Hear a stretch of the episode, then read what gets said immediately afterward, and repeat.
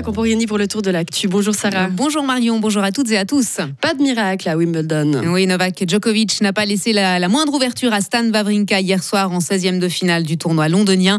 Le Serbe a battu le Suisse en 3-7, 6-3, 6-1, 7-6.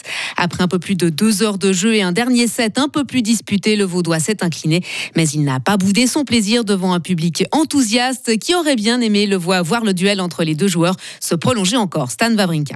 Ça fait très plaisir et c'est une des raisons aussi pourquoi je continue à jouer. Aujourd'hui, je joue contre Novak sur le central, j'ai énormément de soutien, les gens sont, sont contents d'être là, ils sont contents quand je gagne des points, ils, sont, ils ont envie de voir plus forcément, c'est des émotions que je, n'aurai plus le jour où j'arrête de jouer au tennis. Donc, j'essaye d'en profiter un maximum. Ça, ça aide aussi dans, dans, la motivation à vouloir continuer à essayer de progresser, à avancer. Et à partir du moment où j'ai commencé à mieux jouer, j'ai pu vraiment euh, prendre cette énergie euh, de, de, de l'endroit, tout simplement, le central, avec énormément de monde en night session contre Djokovic. Belinda Bencic, elle est toujours dans la course. La Saint-Galloise s'est imposée hier devant la Polonaise Magda Linette en 2-7 expéditifs. En huitième de finale dimanche, gros challenge pour la Suissesse.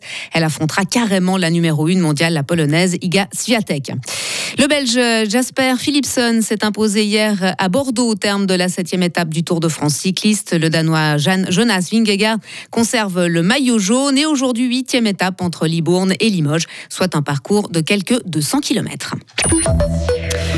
Si elle veut se nourrir, la Suisse doit importer des denrées alimentaires dès dimanche. Une date symbolique qui met toutefois en évidence une réalité. L'agriculture helvétique produit à peine plus de la moitié de la nourriture consommée par la population. Des organisations paysannes ont rappelé cet état de fait hier à Berne et prôné un renforcement de l'auto-approvisionnement. Cela passe par une agriculture productive et respectueuse, des produits indigènes à un coût correct et la réduction du gaspillage alimentaire. Le gérant du label IP Suisse, Vincent Egenschwiller. Aujourd'hui serait le jour où, sur le bilan d'une année, on aurait dépassé la période pendant laquelle on peut s'auto-approvisionner. C'est-à-dire qu'à partir de maintenant, si on comptait ça sur 12 mois, on devrait tout importer ce qu'on consomme. On a un petit pays avec une population importante par rapport à la surface disponible. Il y a beaucoup de montagnes, de zones improductives et en plus, on perd du terrain qui est euh, d'année en année construit. Par notre système de production IP Suisse, on cherche à garder de manière pragmatique une production agricole quantitative tout en essayant de maîtriser, par exemple, le changement climatique, le défi de la biodiversité. On sait que si on continue dans des méthodes hyper intensives, on va peut-être à court terme avoir des quantités, mais à long terme, on va mettre en danger la santé de nos sols et la santé de nos animaux.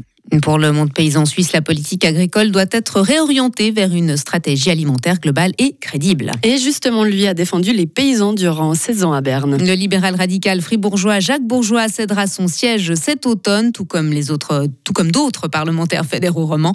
À 65 ans, il aspire à plus de calme et de montagne. Jacques Bourgeois a conduit le puissant lobby agricole. Il a aussi à deux reprises présidé la commission de l'environnement, de l'aménagement du territoire et de l'énergie. Le virage vers les énergies renouvelables, Jacques Bourgeois connaît. J'étais juste après Fukushima. Nous avons eu tout le tournant énergétique avec renforcement des énergies renouvelables indigènes, avec également la mise en place pour l'assainissement des bâtiments, donc euh, veiller à l'efficacité euh, énergétique, à réduire notre consommation. Il faut absolument euh, booster hein, toute la production d'énergie renouvelable indigène si nous voulons sécuriser notre approvisionnement et pas dépendre de l'étranger pour cette sécurité d'approvisionnement. Et Jacques Bourgeois était entré au Parlement en décembre 2007. Et pour finir, il soutient l'Ukraine sans équivoque. Le président turc Erdogan a reçu hier son homologue ukrainien Volodymyr Zelensky pour la première fois depuis l'invasion russe. Il a appelé Moscou et Kiev à reprendre les pourparlers de paix. Et enfin, le chef d'État turc estime que l'Ukraine mérite de faire partie de l'OTAN. Des propos tenus quelques jours avant le sommet de l'Alliance Atlantique. Merci beaucoup Sarah, on vous retrouve à 8h. Retrouvez toute l'info sur frappe et frappe.ch.